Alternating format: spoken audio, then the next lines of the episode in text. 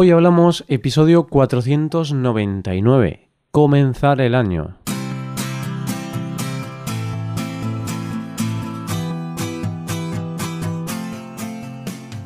Bienvenido a Hoy Hablamos, el podcast para aprender español cada día.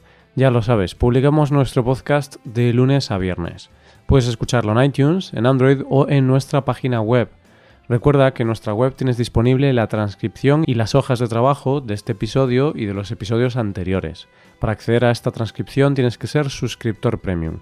Así que si quieres acceder a todo el contenido premium y además quieres apoyar la creación de este podcast, hazte suscriptor premium en hoyhablamos.com. Buenos días. Antes de nada, oyente, feliz año nuevo. Estamos a 1 de enero. Qué vértigo y qué emoción, ¿verdad? un año nuevo enterito para gastar como más te guste, un año por delante para cumplir todo lo que te propongas, 365 días para hacerlo un poco mejor. Hoy hablamos de comenzar el año.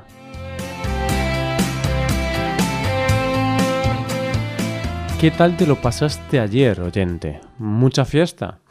Seguro que sí. Y claro, hoy es un día duro, como suele decir mi madre, después de un día muy divertido viene uno muy aburrido. Yo tengo bastante resaca y seguramente lo puedes notar en mi voz, pero así también es más realista este episodio. ¿No te parece que el día uno es como un día perdido? O sea, o estás de resaca o tan cansado que empiezas el año tirado en un sofá. En fin, esperemos que no sea un augurio de lo que pasará en el nuevo año. Aunque es verdad que sí que puede ser un reflejo de lo que será enero. Que seamos sinceros, es un mes duro. Y no me lo invento yo, ya que en enero está la conocida como la cuesta de enero.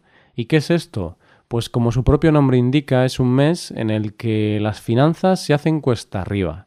Es como la resaca de la economía personal. Y es que piénsalo bien, oyente, piensa en todo lo que nos hemos gastado desde el mes pasado. Empezamos comprando lotería, los regalos de Papá Noel, cenas y comidas de Navidad, fin de año y demás. Mucho, ¿verdad?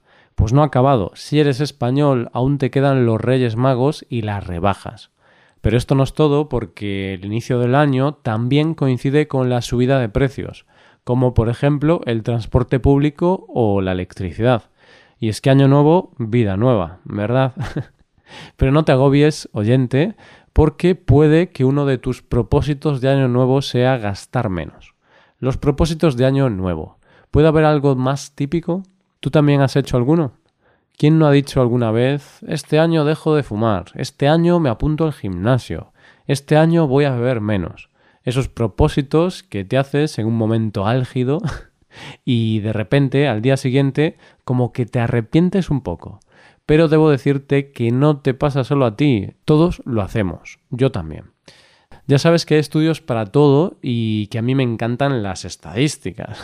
ya nos conocemos. Pues mira, los propósitos más comunes son hacer ejercicio, dejar de fumar, aprender algo nuevo, perder peso y hacer dieta y comer saludable. ¿Está en esta lista alguno de los tuyos? Hacer ejercicio es el que más se proponen los españoles y es por eso seguramente que en enero es cuando más matrículas hay en los gimnasios. Y tú te estarás preguntando, vale, pero todo el mundo que dice que va a hacer algo lo cumple. Sí, claro, lo cumple, lo cumple. El problema es que lo cumple solo una semana. de hecho, marzo es el mes en el que hay más bajas en los gimnasios. Y es que los propósitos de Año Nuevo son así. Empiezas con muchas ganas, con mucha ilusión, pero después esa ilusión se va perdiendo y llega un momento que no puedes más. Y es que eso nos pasa a todos. Las estadísticas dicen que el 25% deja los propósitos en la primera semana de enero y solo el 8% cumple el objetivo. Yo la verdad es que en el tema del deporte suelo ser de ese 25%. De hecho, no es la primera vez que comienzo a correr y a las dos semanas ya lo he dejado. Pero, ¿y si tu propósito de este año es el de formar parte de ese 8%? Los expertos dicen que lo mejor es hacer un solo propósito, comprometerte con él y ponerte plazos y pequeños retos que te llevarán a conseguir el gran reto. Es decir, que si tu reto es hacer deporte, pues no pretendas apuntarte a la maratón de Nueva York la primera semana.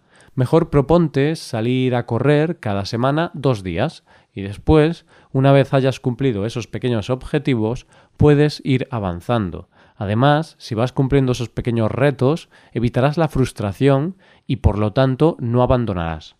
Está claro que para conseguir esto hay que tener mucha fuerza de voluntad, pero todo es cuestión de proponérselo. Y además, hoy en día puedes tener ayudas en las aplicaciones de los móviles, las hay para perder peso, para dejar de fumar, para motivarte a salir a correr, y por si fuera poco, en Hoy Hablamos vamos a hacer un tema del mes sobre hábitos. Entonces, durante este mes, todos los lunes, hablaremos de cómo crear un hábito, cómo modificar hábitos y cómo aprovechar los hábitos para conseguir nuestros objetivos y mejorar en el aprendizaje del español o en lo que queramos. Y ya cambiando un poco de tema, ¿recuerdas que uno de los propósitos era aprender cosas? Pues hoy vamos a cumplir ese propósito porque te voy a explicar algo que quizá no conoces. ¿Sabías que no siempre el día 1 de enero fue el día de Año Nuevo? La mayoría de las culturas indoeuropeas celebraban desde el principio de los tiempos su Año Nuevo en marzo. Y esto tiene una explicación lógica. Eran pueblos agrícolas y por lo tanto sus guías eran la siembra y la recolección. Marzo correspondía con la primavera y era la época de siembra. Así que con ese año nuevo lo que se festejaba era una buena cosecha. ¿Y por qué se cambia esto? Pues se cambia porque la sociedad evoluciona y las cosechas ya no son lo más importante. Es difícil decir cuándo cambió exactamente, pero en la antigua Roma decidieron cambiar el inicio del año de marzo a enero. Hay varias teorías. Una de las teorías dice que aproximadamente por el siglo VIII a.C. toman esta decisión. Después, con el cristianismo, la fecha del inicio del año del 1 de enero se explica porque es la circuncisión del Señor. Y claro, ya tenía una explicación lógica. Pero de todas maneras hubo países que en la Edad Media, como Italia o Francia, se negaron a seguir este calendario y pusieron la fecha a su antojo. Y ya la última reforma definitiva que instaura el 1 de enero es la hecha por el Papa Gregorio XIII en 1582, con el calendario gregoriano, que es el que dice que los años duran 365 días y empiezan el 1 de enero pero sea el día 1 o cuando sea el año nuevo, hay cosas que no van a cambiar. Y una de ellas es que en España el 7 de enero empiezan las rebajas. ya sabes que en España hay dos épocas de rebajas al año, las de ahora y las de verano. Pero estas rebajas son un poco más especiales. ¿Y sabes por qué? Venga, te doy una pista. El día 6 fueron los regalos de Reyes y podrás pensar que no tiene sentido que las rebajas sean después de Reyes, porque claro, ya te han regalado todo lo que querías.